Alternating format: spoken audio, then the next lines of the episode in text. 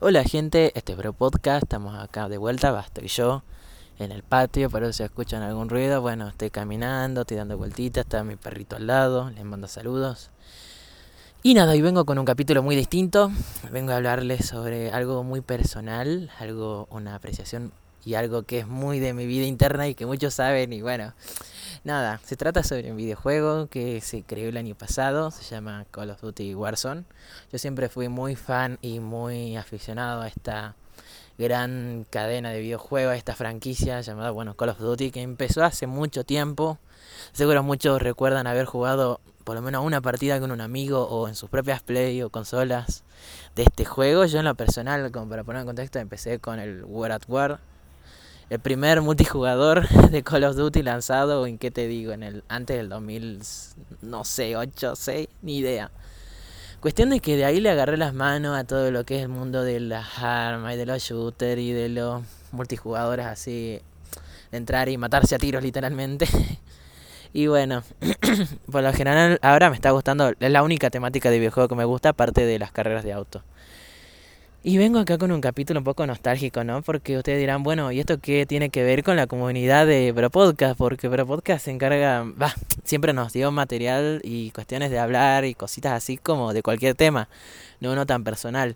Y nosotros resulta que, bueno, todos los temas son personales, solo que este es una apreciación mía, no está Ceci ahora porque, bueno, está en inglés y aparte tuvo que estudiar toda la tarde, está ocupada. Pero lo traigo yo porque, bueno, hoy a ver, ya me fijo en la fecha.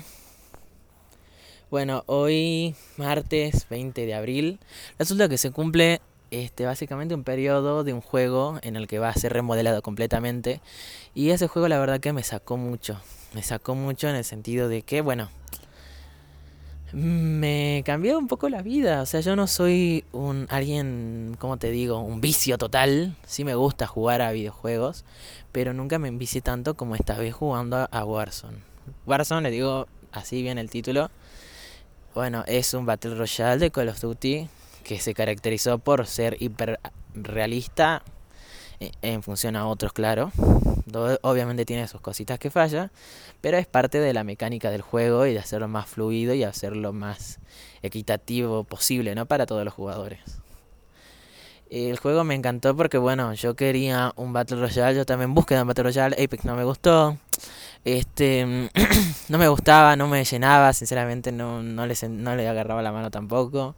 Llegó, bueno, después probé con Fortnite, sinceramente fue una decepción total, muy infantil, era pay to win, era muy animado si se quiere decir, era nada, sinceramente no me satisfacía y me parecía muy fantasioso. Y yo con Call of Duty ya venía como estigmatizando todos los otros juegos, ¿no? Como diciendo, bueno, esto tiene que ser así porque Call of Duty es así. Después probé con Battlefield y no me desagradó del todo. O sea, era muy bueno, me gustaban las, las campañas que tenía, los gráficos, etcétera, etcétera. Hasta que llegó Warzone. Y yo en ese, y todos en ese momento, el año pasado a estas alturas, estábamos todos en, en cuarentena, encerrados en nuestras casas. Y en lo personal yo la pasé muy mal. Se supone que estaría haciendo la carroza, estando con mis amigos, saliendo, yendo, viniendo, disfrutando de la vida y de mi último año de secundaria.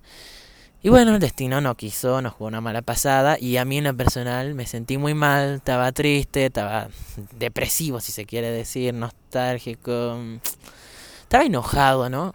Y llegó, me llegó una notificación de que, bueno, había un juego gratis de Call of Duty porque yo ya estaba suscrito desde hace mucho.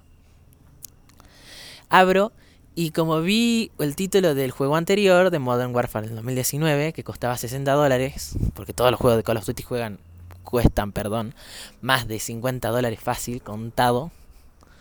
Y en dólares, bueno. Este, dije que bueno, ya fue.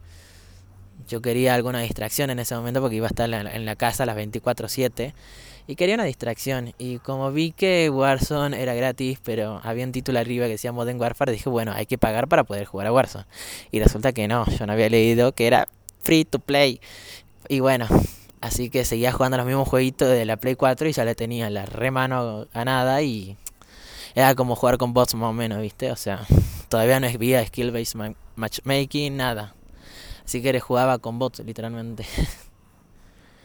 y bueno, me salté la temporada 1 y casi la mitad de la 2. Hasta que decidí instalarme Warzone, ¿no? Y estaba ahí sentadito esperando, ya que pesa como, no sé, 150 llega una cosa así.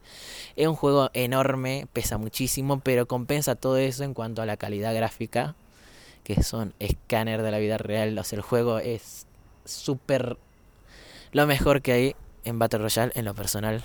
No digo como jugador de Call of Duty de toda la saga que se sacaron la cabeza con este juego y lo digo como alguien que probó todos los shooters y que ninguno le convencía hasta que conoció este, este Battle Royale con un único mapa que se llama Verdansk, que da nostalgia porque resulta que mañana, en la actualización que viene, no va a estar el mapa o va a estar totalmente distinto.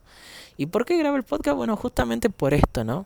Como un videojuego, algo tan simple, algo tan nada, insignificante, intrascendental, nos me afectó nos afectó, quisiera decir, porque acá tenemos algunos oyentes de que también son jugadores del, de, de, este juego. Pasa que al ser online uno puede chatear y hablar al mismo tiempo con los jugadores incluso de otro mundo. A ver, conocí a brasileños, a gente de acá de Argentina que son de, por lo general, de Córdoba y de Buenos Aires este, muchas comunidades, grupos así de juegos, con youtubers, he jugado con algunos youtubers de acá, de, de otros lugares de España, este, y estaba pensando en hacer stream, hasta ese punto llegué, porque bueno, no soy malo jugando, gracias a Dios, tengo un KD, sería más o menos algo como una habilidad entre comillas de 1,8 que a veces llega a 1 bueno porque a veces no todos tenemos buenas partidas. Y eso es como algo bueno y malo. O sea soy bueno pero no tan bueno y no soy tan malo que digamos. Pero bueno eso no va al punto.